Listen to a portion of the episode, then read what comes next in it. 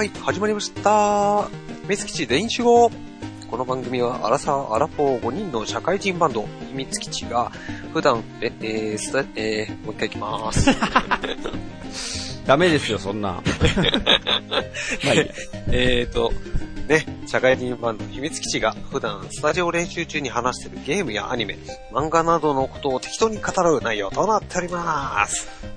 はい、というわけでよろしくお願いします。よろしくお願いします。えー、本日は2015年の9月29日火曜日。はい。はい、そんな、ね、秋の夜長に収録始まりました。はい。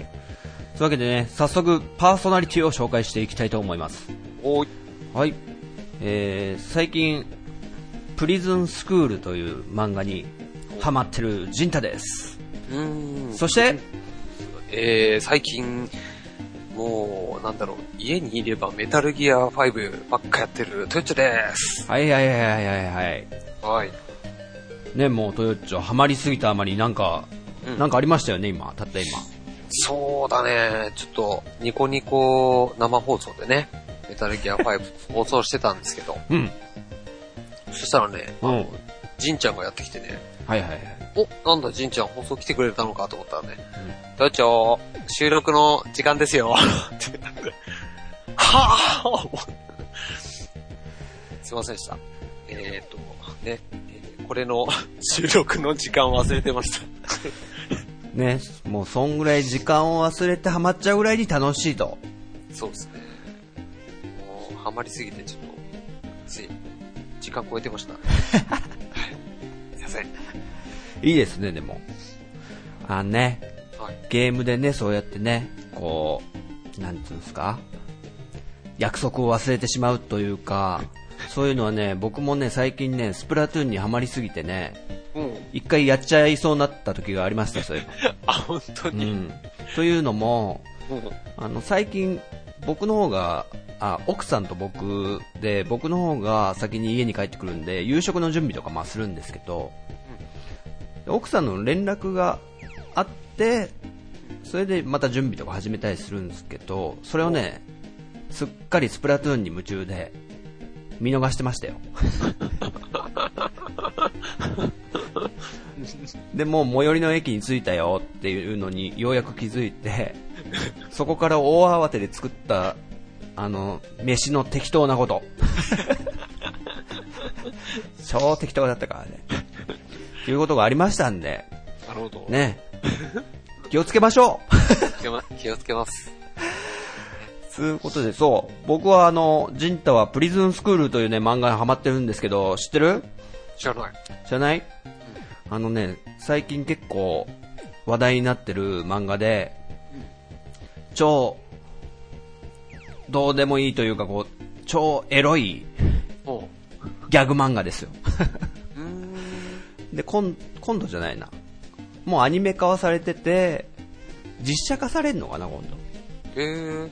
で、本当にちょっと、ヤンマガとかヤンジャンで連載されてるんだけど。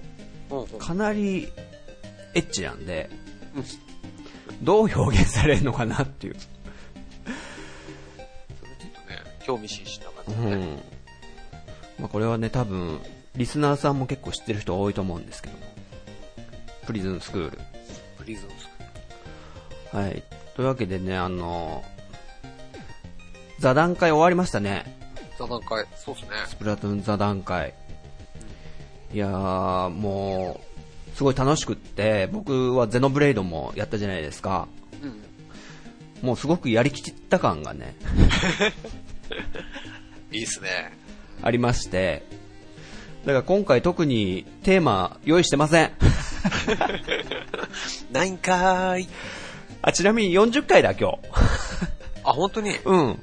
おー迎えましたあそう40回。そうですね、記念すべき、まあ、40回記念という。うん。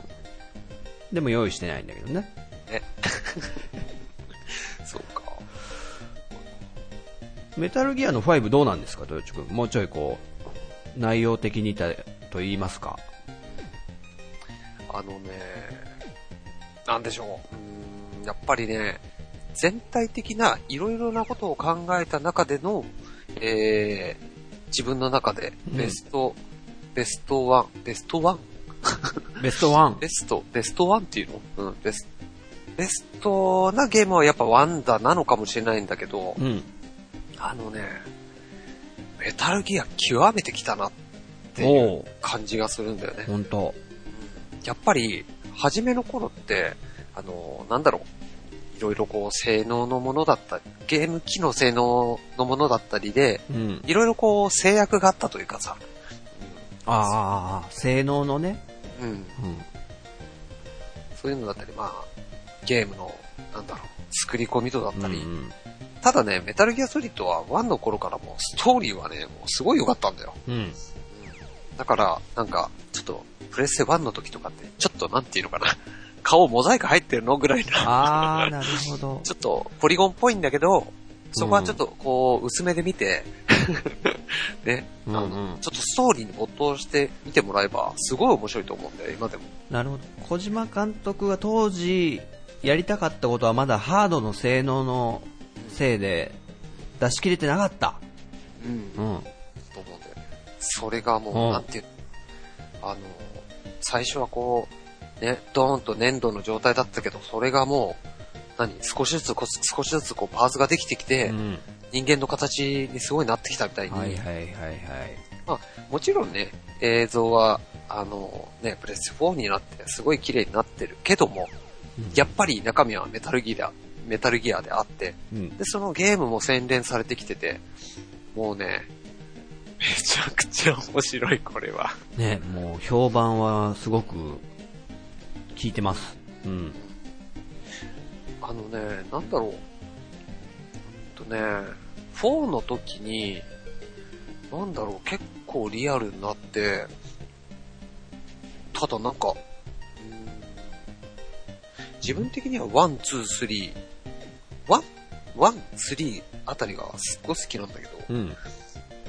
なんだろう、そっから、ちょっと、あの、すごい、映像とか、いろいろパワーアップしすぎたところがあったのかな。なんかちょっとついていけない部分もあって、フォ4でってこと？うん。うん。でね、なんか、そこから、なん、なんだろう、うまい具合に洗練されて、すごい面白くした感じがあって、うん。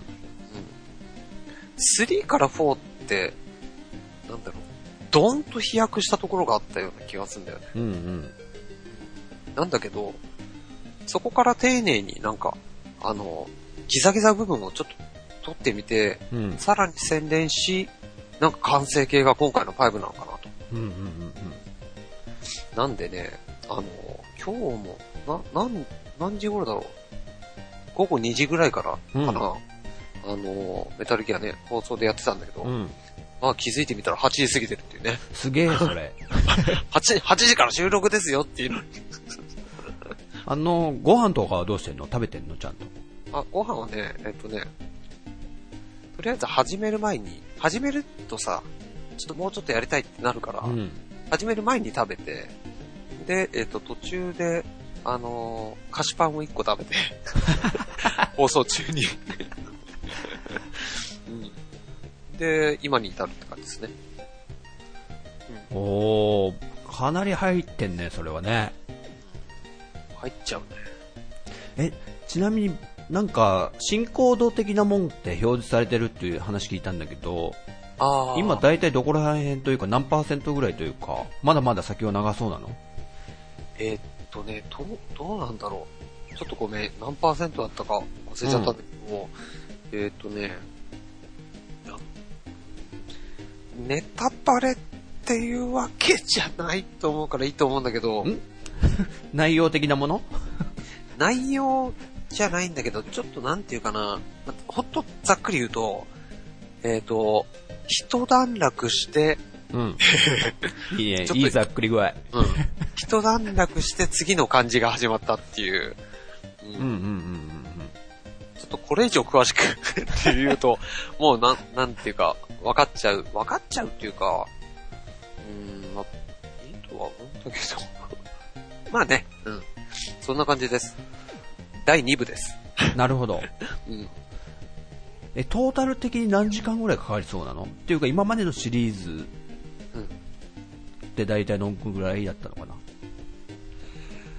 うーんとね、なんだろう、ほら、あのータイムアタックとかやってる人もいるじゃん。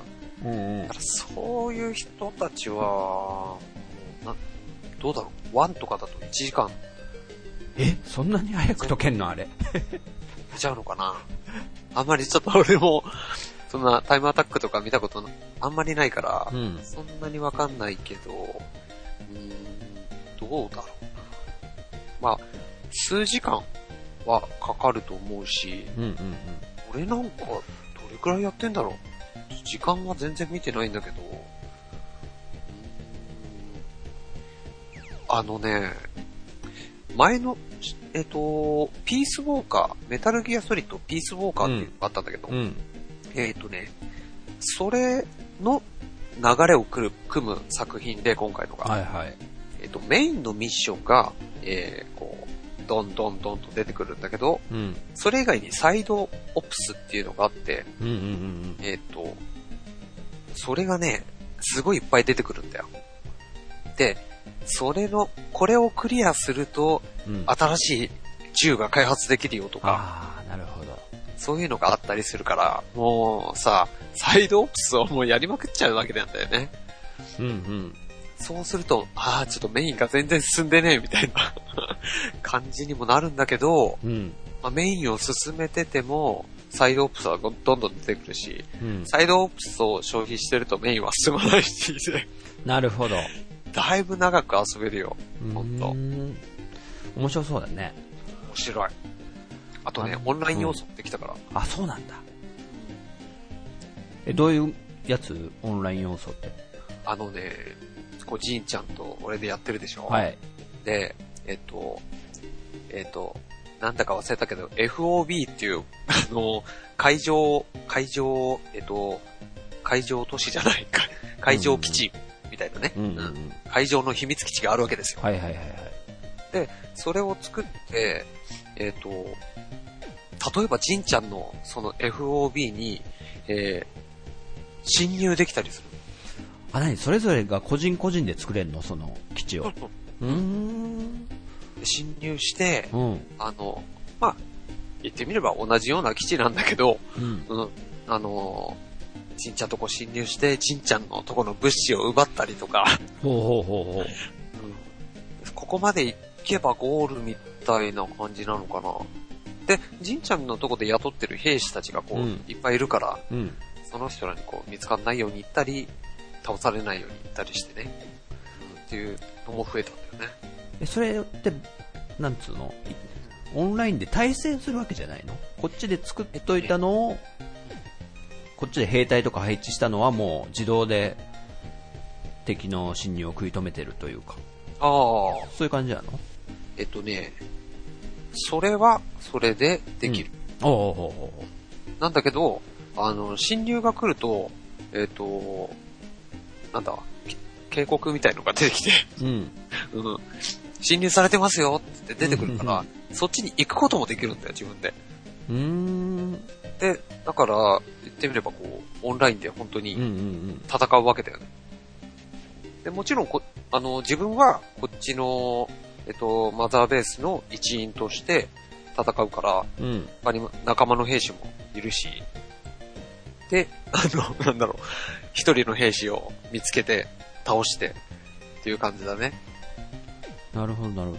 そうやってなんか自分の本拠地は侵入されてますっつうのがなん、なんだっけなスマホのゲームでなんか、ほクラッシュオブクランとかいうやつとか、う。あ、はいはいはああいうのってなんかそういうイメージがあるんだけど、い。わかる？うん何？なんつあのーうんだっけな、ジャンル。なんだっけね。自分、の基地だか町だかみたいのを作って。そうそうそうそう。どんどんこう、壁とかを頑丈にしていってとか、うん。砲台をどんどん増やしてみたいな。結構ああいうの、なんだろう、多分その、クラッシュオブクランあたりからこう、広がってきたんじゃないかね。なんかね、話聞いてると、あ、それは面白そうだな。なんて言うんだっけな、あのジャンル。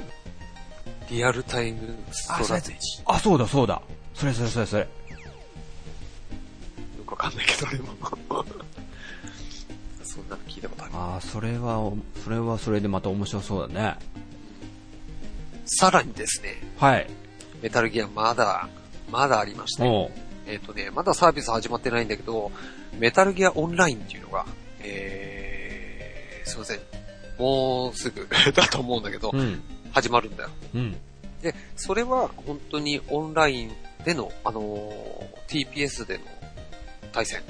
うーん。だから、まあ、言ってみると、えー、スプラトゥーンみたいに、うんうんうん。オンラインで対戦するわけだよね。はいはいはい。そういうのが、もう10月あたりから来るとか言ってたかな。へえ。それはまあ、一つのステージみたいなところに、8対8とかでってこと？そうそうそう。そうそうすごいじゃん。至れり尽くせりと言いますか。ね。いやー、コナミの最後の遺産になるのかな。ね。ああ、いいですね、今の振り。あの、前回コナミ会やった時に、うん。またお便りいただいてるので今日まあ紹介するんですけども、はいはい。ね、そこら辺の時にまたそのコナミの、ね、今までの培ってきた遺産の話とかもね、え 財産の話を交えながら紹介していきましょうか、じゃあ。えね。ね。なるほどですね。あ、あともう一個聞きたかったんだけど、うんヘタレゲーマーでも、メタルギアソリッド5は入りやすいですか？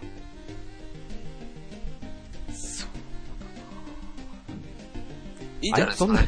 そんな、そんな考えちゃうのこうね。そこすんなりいけますって来るのかなって思ったんですけど、なんか、初心者にも優しいですよってなんか他の番組で聞いたからさ。若干間があるぐらいなのね。そうだなあのね、ううんーん、優しくなる要素はある。要素。あのー要素。うん。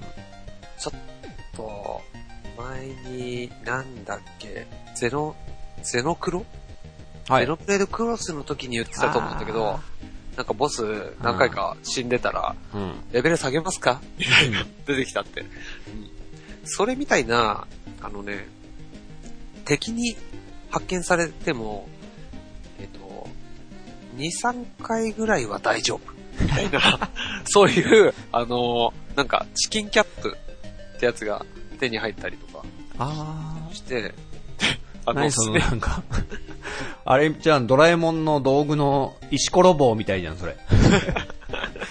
見つかっても気づかれる。気づかれない。ただの石ころに見えちゃうっていうね。うん。そんな感じに。のがあると、あの、操作的なもので、こう、初心者にとっつきやすいのかなっていうのも知りたいんだけなるほど。ど。うん。俺はそのプレステのね、コントローラーうんに慣れてるからいいけど、結構ボタンはちょいちょいいろいろ押したりするから、本当と、あんまりこう、本当にファミコンのね、十字キーと AB ボタン以上あるとちょっと辛いよっていう人には辛いかも。そこまで下げなくていいと思うんだけど。まあ、でも、最近のね、ゲームやってる人だったら全然大丈夫だと思ある程度はいける。あ、じゃあ、ミッチーさんだったらどう？ミッチーさん。う。あミッチーさん。あ、うちのキーボードのミッチーさんは最近ワンダと巨像で、なんつうんだ、プレステのうんアナログスティックとかにも初めてでもないけど、そん、ね、初めて触れたぐらいの勢いだったじゃんね。どうですか、そういう人に対しては。ちいさんには文句言われそうな気がするけど。いや、でもそ、そんなね、悪くないと思うようー。ん、全然いいと思いますよ。なるほど。あ、一個僕思い出したんですけど、ちょっと話していいですか？はいはい。僕のドジっ子プレイ。うん。あの、前にあの、ゼルダのトワイライト、じゃないや、神々のトライフォース2やった時に、うん。結局、なんだ、装備を初期装備のままはいはい。行っちゃったっていうドジっ子プレイを紹介しましたね。それでちょっとメタルギアソリッド3で思い出したんですけど、うん。あの、一番最初ジャングル進むよね。うん。で、一番す進んでて最初の難所で、あの、縄の吊り橋みたいのを渡っていくシーンあるよね。うん、あるね。うん。で、そこに兵士が2人に待ち構えてて、その兵士2人をどう対応して、かわして、その橋を渡るかっていうシーンがあったんだけど、あの、それって普通にやってれば、その吊り橋に到着した時にあの、ムービーが流れるんだよね。うん。うん。それがなんか、その兵士の頭、頭上に蜂の巣があるんだよね。うん。うん。で、それを銃でプンって撃って、そしたら蜂の巣が落ちてきて、兵士二人がうわーって逃げていくっていう多分体なんだろうと。ね。でも、僕結構うっかり屋さんで、ちょうどその橋に到着した時に、あ、今からなんかムービー始まんな。いいや、それ見ないで、ちょっとお菓子でも取り行ったのかな？忘れちゃったんだけど。まあそのムービーを多分見てなかったのよ。そしたらもうその二人の兵士どうやって対処すればいいか全然わかんなくって。うわーってもう突っ込んだりしてさ。どうしようもないから。あとなんだ、崖の方から飛び込んで、その吊り橋をこう、下からこう、運転みたいにぶら下がって、うん行くのかとかさ、すげえいろいろやって、すごいね。うん。でうわーって突っ込んだら今度敵、向こうの吊り橋からいっぱい来るし、本当どうしていいかわかんなくって、うん。そこで一回投げたからね。えで、一回やり直したんだよね、だから。もうどうしていいかわかんないから、ちょっと仕切り直そう、っつって。そしたら、あ、こういうムービーあったんだってことに気づいたっていうね。ー、なるほど、ここにヒントが隠されてた。そうだ、ちゃんと見なきゃダメだなって。ムービーも。うん。っていうドジっ子プレイを思い出しました。なるほど。そんな僕にも、メタルギア5いけますかね？いけちゃいますよ。よし。よし、いい返事だ。いけちゃいますよ。はい。こんな感じでね、今日はまたお便りもね、たくさんいただいているので、はい。ちょっとね、それを紹介していきましょはい。う。はい。それでは行ってみましょうか。はい。秘密基地全員集合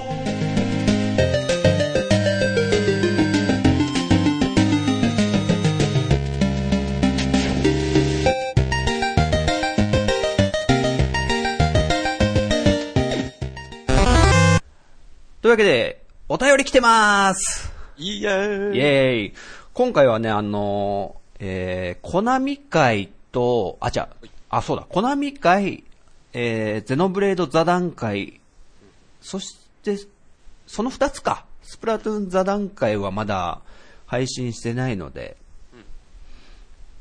えー、コナミ会とゼノブレード座談会宛てにいただいてますね、大体が。はい、ということで、よろしくお願いします。お願いします。あ、俺か。えーっとですね、えー、ピチカートミルクさんからいただいてます。はーい。はい。こんにちはこんにちはえーいつも楽しく拝聴しております。ピチカートミルクと申します。はい。膨らばせながら、えー、ナムコ会聞かせていただきました。自分も世代的に、えー、ドナムコ世代なので、ドナムコ楽。しく、ドナムコ。うん。ドナムコ世代なので、楽しく聞かせていただきました。毎回独特なゲームデザイン、えー音楽で魅了されてました。特に好きだったのは PC エンジンで発売されたワールドコードです。ほうほう。ファミリーテニスの PC エンジン版になるのですが、これについているクエストモードが最高です。うん。えテニスと RPG がまさかの合体。ドラクエ的なゲームデザインで戦闘がテニスです。うん。笑えますが本気で作ってます。そこがナムコ。うん。その後の、えースマッシュコートシリーズに受け継がれていないのが寂しいのですが、うん。音楽も名曲揃いで、その音楽なんですが、プレステ2で発売されたテクニックビートってゲームはご存知ですか、えいわゆる音ゲーなんですが、曲が、えー往年のナムコミュージックなんです。えーいいアレンジでサントラも買っちゃったくらいです。もともと音ゲーは好きなので、それがナムコミュージックとなれば楽しくないはずがない。ゲームデザインも今見ても全然古くないですし、程よいアクションとリズムが融合してプレイしてても見ていて楽しい隠れた名作です。えー一時は高騰してましたが、えー今はお手頃、お手軽な価格で買えますので、ぜひとも心の中の積みゲーに加えてください。わら。それでは配信頑張ってください。ということです。はい、ピッチカートミルクさん、ありがとうございます。ありがとうございます。あの、ゲーム系ポッドキャスト、ドラクエ10の、あの、ドアチャッカラジオの、あの、はいはい MC のピッチカートミルクさんですね。はい。はい、ありがとうございます。ありがとうございます。えっとね、ドナムコ世代ということで、あの、テクニックビートって知ってる？テクニックビートがね、うん。わかんないんだけど、ワールドコートってもしかしたら知ってるかも。うんうんうんうん。PC エンジンね。はいはいはいはいはい。なんかそういう、なんだろう、RPG 的なのに、戦闘がテニスみたいなのなんか見たことある気がする。俺もなんか知ってんだよね。うん。ただ、このテニスってさ、どんぐらいの長さなんだろうその戦闘シーンがテニスなんでしょ？うん。何点マッチとかなんだろうね。ね、何ゲなー長いだろう、これ絶対に。ム ねうん。なんかそんなのあったな。テクニックビートってなんだったら、なんだったかな。これね、わかんないんです、僕も。音ゲーだっつうけどね、ボタンの押しゲー的なリズムゲーってことかな。あ、でもそう、最近このテクニックビートって名前がなんかネットで探してる時に出てきて、それがね、あの、リッジレーサーっていうカーレースゲームあるでしょ？はいはい。ナムコの。で、その音楽俺好きで、うん。あの、それを調べてたのよ。そしたら、細江さんって人が作曲してると、リッジレーサー。うん。あと、ドラゴンスピリットとか。で、結構ス、ドラゴンスピリットも好きで、で、その、堀、堀江さんじゃないや、細江さんか。それさ、細江さんって人がテクニックビートっていうのも担当してるっつって。おう。う。ん。書いてあってね、そこでなんか出てきたなと思って。そうかそうか。なんか、今ちょっと調べてみたんだけど、うん。なんだろう、あのー、サイってゲーム知ってるかな？ああ、知ってるよ。の、サイコロ転がすね。うん。あれのキャラクターっぽい感じの可愛いキャラクターが、なんだろう。うんうん。どういう音ゲーなんだろう、これ。っていう感じのゲームだね。なるほど。まあ、あとはもうご想像にお任せしましょう。ね ググってください。僕もちょっと後で見させていただきます。あのね、心の中の積みゲーに加えさせていただきます。そうですね。ということでね、ドアラジさんもすごい、え毎回聞かせていただいてますので、はい。ね、えー、よろしくお願いしますということで、ピチガートミルクさん、ありがとうございました。ありがとうございます。はい、お次、ケリーさんいただいてます。はい。ありがとうございます。えー、皆さん、こんにちはこんにちは。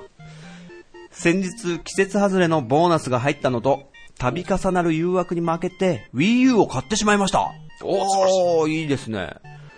僕は据え置きゲームの購入は長年禁止してました。その理由は、僕は在宅ワークをしているので、据え置きゲームを買ってしまうと、テレビとにらめっこして仕事をしなくなるからです。うん。携帯機は移動中にプレイできるので、特に仕事の邪魔にならないということでずっと携帯機ばかりでした。スーパーマリオメーカーがどうしてもプレイしたいという強い、えー欲望が僕を悩ませました。ネットで見ていると、全く持っていない人でもすぐに始められるように付属品もセソフトもセットになっている品で、マリオカート8版の販売が近々終了するとのことです。うんマリオメーカー版のが最近発売されましたが、付属品の違いを見比べると、マリオカート8版を買う方がお得かなだったら、まだあるうちに買っちゃった方がいいかなという理由もあり、奮発して購入しちゃいました。なるほど。はいはいはい。えープレイしてみて、まず感じたのは、画面がとても綺麗なことでした。うん。画面を見ているだけでも楽しいです。こんなに進化しているんだと感心してしまいました。今はマリオカートとマリオメーカーを交互にやっております。スプラトゥーンも欲しいのですが、それはサンタさんにお願いすることにしました。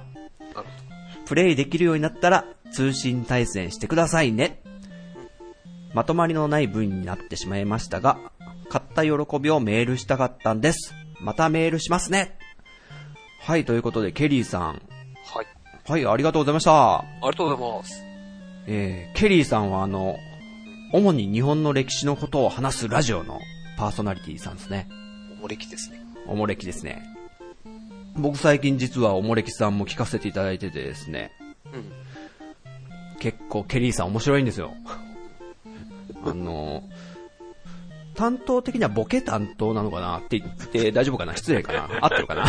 いや、いつも、あの、みなずきさんっていう相方の方にこう、ね、ね、こう、突っ込んでもらってるような感じであると。で、そんなケリーさんのお便りなんですけど、Wii U を。ね来おました。めでとうございます。おめでとうございます。で、マリオメーカー版のやつも同梱版ってやつだよね。うん。発売されたんですね。知らなかったな、これ。でも見たことはあるかなぐらい。ね。前回のスプラトゥーン座談会でも話したんですけど、スーパーマリオメーカーもね、かなり流行ってますね。マリオメーカー面白いですよ。うん。あー、買うか いや、これね、うんなんだろうな本当に、やって、一番最初にね、やってみると、どうしよう。ステージどう作ろう。いや、始めてみてはいいけどわからないって思うと思うんだよ。うん。でもね、本当に、ブロックとか、こう適当に置いてみるでしょ。そうすると、うんあのーなんか、まあ、自分はマリオやったことあるじゃん。うん。となると、あ、こここうしたら面白いかもっていうのがなんか見えてきたりするんだよね。うんうん本当に適当に置いてても。うん。うんそこから、なんか、ちょっとずつこう修正してみたりとかうん。うん。してみて、えー結構ね、そこから、あ、なんかすごい適当に作ってみたけど、面白いコースできたっていうのがね、うん、あると思うから、うん。ぜひね、なんか、ちょっとこう、作るのは苦手っていう人も、あの、やってみてもらいたいね。結構やっぱりあのーゲームパッドで作っていくんでしょ？タッチペンで。うん。もうサクサク作れる感じ？そうだね、本当にサクサク。あら、もう楽しそうだなと思ってさ、ほんと。欲しいよ。で、こう、あのー、えっ、と、L ボタンと、はい Z、ZL ボタンか。はいはいはい。で、えっ、と、えっ、とね、L ボタン、ん ?L ボタン ?L ボタンなんだっけ？はい ?L ボタンをずっと押しながら、あタッチペンでこうやってやると、は範囲選択ができたり。うーん。なるほどでそ。の範囲選択をして、終わった、終わったら、えっ、と、ZL を押しながら、うん。えっ、と、そこをポチッと押せば、うん。コピーができたり。はいはい。で、ああ、いいですね。うん。あと ZL と、えっ、と、L ボタンを同時に押して、えーうんうんこう、な、な、タッチペンでやれば、あの、うんうん。消しゴムモードになったり。はいはいはい。だから本当にね、あの、サクサクできる。あ、もう、ほんと左手でゲームパッド持ちながら右手でタッチペンっていうスタイルで、そうそうそう特に、また持ち帰ることとかもなくってことだね。そう。うん。あ、いいですね。そこら辺は考えましたね。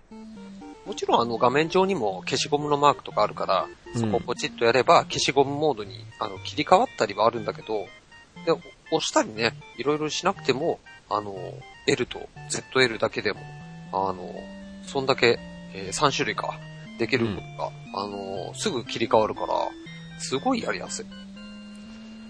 なるほど。あの、大体の制作時間ってどんぐらいかかんの？まあ規模によって全然違うと思うけど、ああ、そうだな。どんぐらいこ別に、30分もあう、れば、うんうんそんぐらいかやっぱ。30分かかんないこともあると思うし。で、なんかやっぱ人にやってもらえるとか、うん。いうのがね、まあコマーシャルとかでもやってるけど、あのーバカリズムが、うん。うん。誰だっけ？あれ。唐沢、唐沢さんか、そうだ。唐沢さんとね。あと、有野課長が作ったのを、宮本茂がね、もやったりとかいうのも、それもね、すげえ面白かったんだけど、動画で見てて。う、よかったね。ねえ。ねえ。あの、ケリーさんは、久々に据え置き機を買った感じですけど、うん。いつ以来なのかがすごい知りたいですね、僕。ああ、そうだね。うん。僕もあの、久々にあの、Wii、Wii から久々に Wii U を買って、すごい画面綺麗なの感じたんで、うん。うん。どんぐらいの進化を目の当たりにしたのか、そうだね。知りたいですね。ねまたお便りいただきます。はい。スプラトゥーンもね、うん。サンタさんにお願いするというお話なので、ねぜひやりましょう。はい。はい。ということで、はい、ケリーさん、ありがとうございました。ありがとうございます。はい。はい。では続きまして、えー、しげち兄さんからいただいてます。はい。はい。しげち兄ちゃん。はい。しげち兄ちゃんからいただいてます。えーとですね、えー、大人気、うん。えー、ゲーム系、一応ゲーム系ポッドキャストのラジ、ラジオスさんから、暴れラジオスさんからですね。はい。はい。グラディウスのことを語ろうか。えーゲーム内容は今更説明の必要もないと思うので割愛しますが、これがまだゲームセンターでしか遊べない頃、うんそれはもう開店前から業態を占有すべく店の前に並んだもんです。うんで、えー開店して店の人が電源を入れてくれて、さあ始めようと思ってもそうはいきません。実はこのゲーム、バブルシステムという特殊な基板を使用しており、電源を入れても基板のバブルメモリが温温まるまでのおよそ数分間、じっとテーブルの前で待たされるという苦行が待っているのです。え画面には、Getting Ready 50と、えー表示され、同時に音声で Getting Ready 50とカウントダウンが始まり。えーこれがゼロになるまでじーっと我慢を強いられるのでした。後の移植作で、えープレイステーション版の、えーグラディウスデラスデラックスパックうん。で、えーその起動画面が再現されているらしいです。そんなわけで昔のゲームは起動までやたらと待たされ、少ないお小遣いというあぶく銭を使ったものでした。バブルだけに。うん CM の後はあのコーナーです。はい。CM 行ってみましょう。では CM です。ということで、しげち兄さん、はい。ありがとうございます。ありがとうございます。あのね、しげち兄さんがまた、こうやってメールを、お便りフォームからくれるっていうのは、これまたね、相当語りたかったんじゃないですか？ねえ。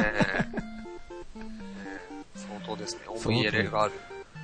すごいっすね。グラディウスの、ゲーセン時代、ゲームセンターしかない頃、すごいすごいですね。れ知らないな。うん。バブルシステム。何ですか？真空管みたいなものですか？これ。温まるまでこう、待ってほしいっていうのは。すごいな。しかもほんと電源を入れて、一番最初ってこれほんと回転したての、ね あの、開店する10分ぐらい前とかに電源入れといてくんないんですかね？もう本当に、しげちいんさんがやりたくてこう、椅子椅子にポンと座ってから、始まるってことはもう、ねえ、そうだね。そういう感じだよね。開店直前に、まあ、電源入れて、なんでしょうね。すごいなあすごい時代を知ってるなあさすが兄さん。ゲッティングレディ50。カウントダウンが始まる。これ50秒ってことなんですかねそのカウントは1秒が1カウントなのかな？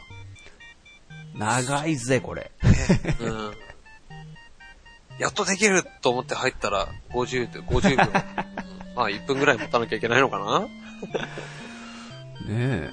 なんか基盤の話し、そういえばしてたな。あの、暴れラジオさんで。おう。兄さんがもうその基盤のことを話すんだけど、あの、中ちゃんマンさんがあまり食いついかなかったっていうね。あんま知らないみたいな。興味なかった。ってことがありました。で、プレイステーションのグラディウスデラックスパックにも、その、Getting Ready 50が再現されてると。えいるかそれ？えいらない。待たされんのか。はい、ということで、しげち兄さんのバブル時代のね、え湯水のように小銭を、あの、ゲーセンに投入してた頃のお話、ええはい、ありがとうございました。えありがとうございます。はい、またよろしくお願いします。はい、お次、えー、猫やんさんいただいてます。はい。最近、猫系の名前を耳にするようになり、自分も猫じゃなく、黒猫やチャトラなど、詳しい名前に改名しようかと悩んでる猫やんです。なるほ初めてのお便り送らせていただきます。ど。はい。あ、お便りフォームでは初めてってことですね。はい。えーナムコ会に続き、コナミ会楽しく拝聴させていただきました。メーカー枠で話すとなると、いろいろなメーカーに対する思いや、違うメゲーム間での、えーつながり、過去エフェクトやミュージック、ゲストで、他のゲームのキャラが登場など、話が広がって良いですね。他のメーカーについても楽しみに待っています。私は86年生まれでスーファミからゲームに触れ、ファミコンは友達のプレイを見るか、親戚の家でマッピーをやるかだったので、そうなんだと思ってググったり楽しみつつ知識を深めることができています。と、なんだかよくわからないお便りになりそうなので、今回はこの辺りにしておきます。わら。また勝手に送らせていただきます。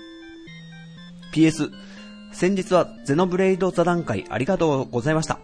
配信されるのを楽しみにしています。また縁があればお誘いください。ということで、猫やんさん。はい、ありがとうございます。ありがとうございます。そう、猫やんさん、ゼノブレイド座談会にね、お誘いさせていただいて。いや、もうね、雄弁に喋っていただき、ほんと助かりました。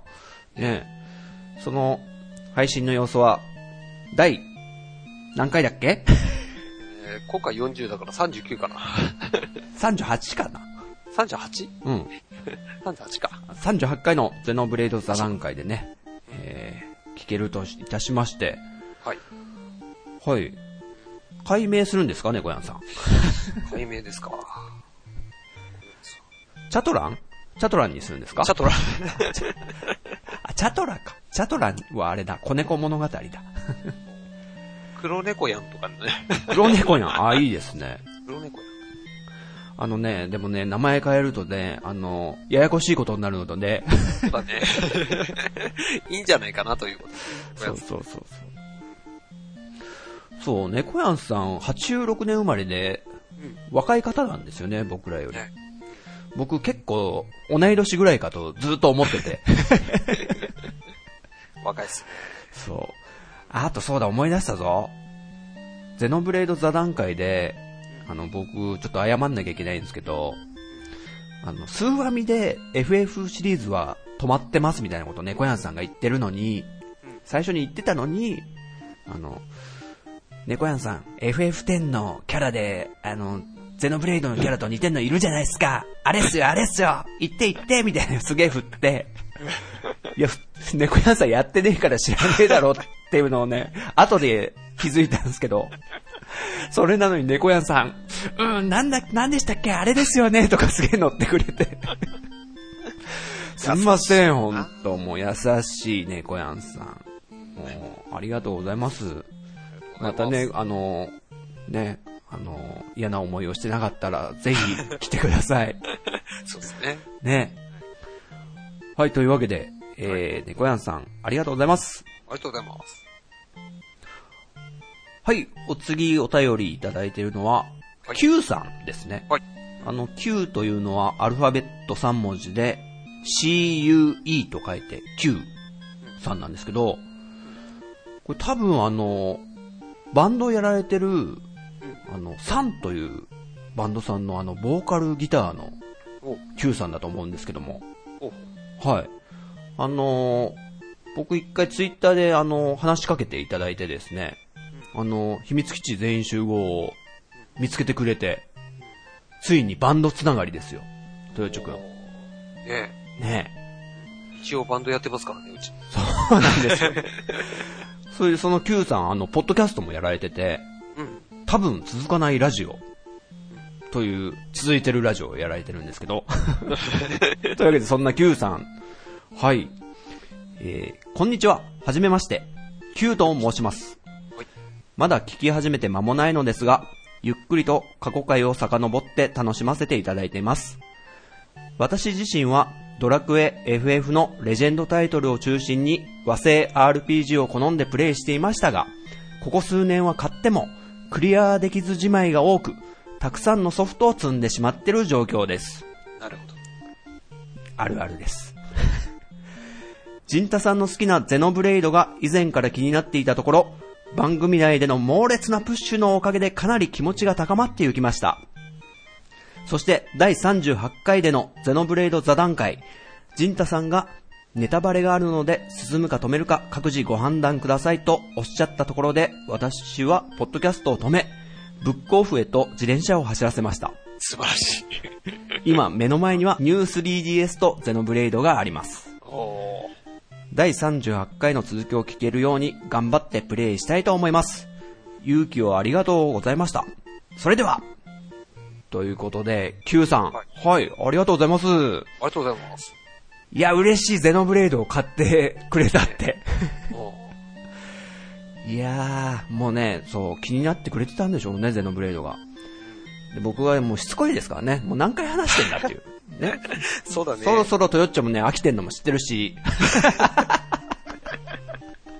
そんなことないですよ。ね、もう、それを聞いて、あの、ブックオフで買っていただいたと。ニュー 3DS はもともとお持ちだったんですかねまさかセットで買った？どうなんだろうね。そうなんでしょうね。そっか。俺は普通に読んでて、あ、うんニュー 3DS とゼノブレードをあの買ってきたんだって思ったんだけど。おおおおおそれだったらすごいな、本 当ね えー、ちょっと、でも心配たくさんのソフトを積んでしまってるって言ってるから、え。ね ぜひ最後まで楽しんでいただけたら嬉しいなあの、この Q さんのバンドの話先ほどしましたけども、え。うん。サンというバンドさんのね、あの曲も聴かせていただいたんですけど、これがなかなか僕好みでして、あのね、完全にもう自分の方に持ってこうとしてるかもしれないですけど、僕ね、タミオ節感じたんですよ、まず。あ、ボーカルさんなんでね、Q さん、おそらく。で、あとね、ミスチルの桜井さん節も感じたんですよね。えー。なんかず、ちょっと似てる歌い方な気がしたんですけど、もし全然違ってたらごめんなさい、Q さん。全然好きじゃないから、どっちかっていうと嫌いだよとか言われちゃったらね。そうだね。僕あの、ちょっと自分畑にね、ちょっとしたいだけですから、話を。はい、そんな、あともう一個そう、驚きなんですけど、あの、池袋のライブインロサとかにもうん出てるらしいですよ。お、本当に。近いんですよ、だから僕らと。うん。そうっすね。ねえ。もしかしたら、なんか、縁があって一緒に、ね、一緒のステージに立っちゃったりして、なんてこともあるかもしれないので、ということで。はい。はい、Q さん、ありがとうございました。ありがとうございます。と、ここまでが、えー、お便りフォームにいただいたメールですね。